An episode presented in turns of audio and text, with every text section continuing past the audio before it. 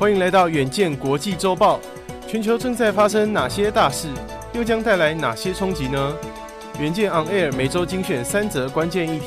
解析背后脉络与影响，和你一起接轨国际。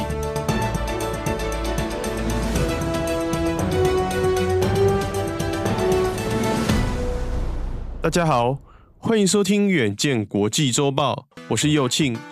本周国际周报由吴继柔整理，共包含三则国际大事，分别是克里米亚大桥爆炸延烧，俄罗斯火力全开炮击基辅，人民伤亡惨重后，北约随后声援乌国，恐怕让战争更停不了。此外，美国九月核心消费者物价指数出炉，达到四十年的高点，美国联准会继续暴力升息已成定局。最后看到美方祭出十年来最严的禁令。中国半导体业哀鸿遍野外，也对台积电等台厂带来冲击。二十一日甚至还有第二波。第一则看到俄乌战争最新现况，从十月十号开始，俄罗斯的炮弹如雨点般在乌克兰的国土上落下，除了首都基辅，还有至少十二个区域的能源设施受到炮击，甚至这一百多枚导弹也落在儿童游乐场等非军事据点，造成无辜百姓的伤亡。经历俄乌战争数个月以来最猛烈的炮击后，乌克兰表示，国内至少三十趴的基础电力设备遭到破坏。尽管自战争开打以来便已经尽力做好能源备案，乌克兰的能源供应与输出经济仍然受到巨大的冲击。为此，乌克兰总统泽伦斯基十二号向世界银行申请借贷五十七亿美元，用于经济复苏以及缓和愈加严重的通膨情况，其中也包括两亿欧元向欧洲购买能源的额外支出。此外，乌克兰也向国际组织如 G7 七大工业国、北约来请求防空支援。以北约为首的盟国，包括英国、加拿大、法国和荷兰，也回应，只要乌克兰有需求，将提供先进武器协防俄国的炮击。目前，基辅也宣布，一套最先进的防空系统已经从德国运抵乌克兰。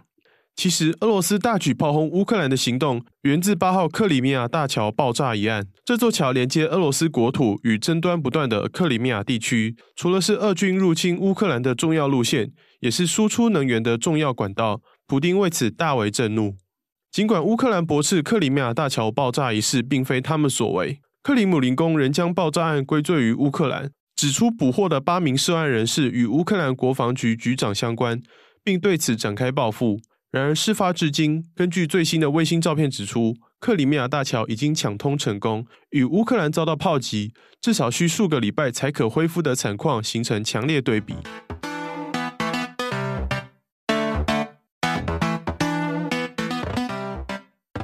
第二则看到，美国重磅通膨数据十三号晚间出炉，显示九月消费者物价指数与去年相比大涨八点二趴。尤其扣除食品与能源的核心消费者物价指数更年增六点六趴，来到四十年以来的新高峰。虽然联准会打通膨的目标尚未完成，在十一月再度升息三码，应该是必然的命运。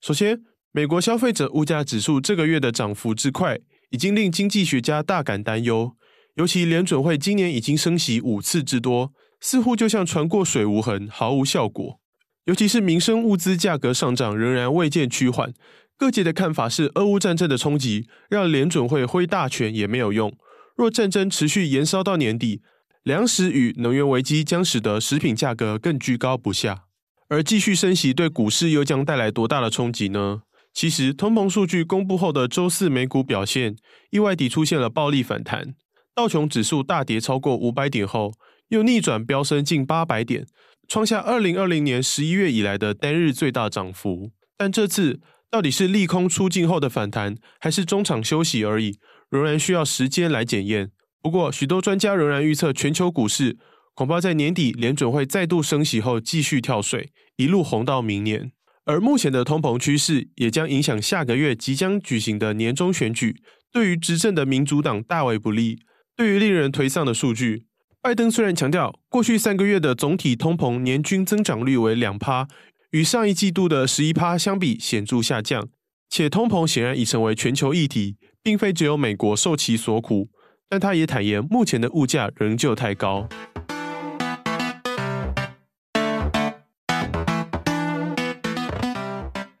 最后看到白宫九号宣布最新一波对中的半导体禁令，因为规范详细严格又快又准，恐怕将大幅影响中国半导体业自主化的发展。更有专家指出，恐怕倒退十年。最新晶片禁令除了限制十四奈米以下的半导体相关设备输入中国，规范也从硬体扩大到软体，严格禁止具有美国签证、身份证的半导体人才在中国任职。捍卫智慧财产的这一步狠棋，就是要将专利技术留在国内，避免外流。然而，美中持续扩大的科技战，也将影响台商发展。目前，美方的禁令指出，针对在中国设厂的跨国企业，将采取逐案审查的方式。由于台湾半导体制造商相当依赖中国生产，当地台商势必受到影响。第一波禁令公布后，护国神山台积电在十一号的股价大跳水八点三趴。创下至今以来最大的单日跌幅，市值更大跌超过一兆美元，可见此波禁令的巨大威力。然而，在一片哀鸿遍野中，也有些许的好消息。在周四台积电的法人说明会上，执行长魏哲嘉已证实台积电获得一年的豁免权，仍然可以从美国进口半导体设备。目前在南京进行中的扩厂计划得以持续。魏哲嘉也预测，台积电的韧性和半导体龙头的地位。仍然有望在明年逆势中成长。这些好消息让台积电 ADR 在周四出现单日近四趴的亮丽反弹。下周二十一号，美国政府还将公布第二波禁令细节，预计将会限制任何用于先进预算及人工智慧领域的晶片输出到中国。由于不少中国厂商的高阶 AI 与高效能运算晶片都是交由台积电制造，许多专家已经预测将会受到冲击。只是看在第一波的禁令上，台积电与三星等大厂都将获得暂时豁免。第二波的禁令上，美国政府会豁出去，还是在最后关卡缩手？又对哪些企业最宽容，将是值得观察的重点。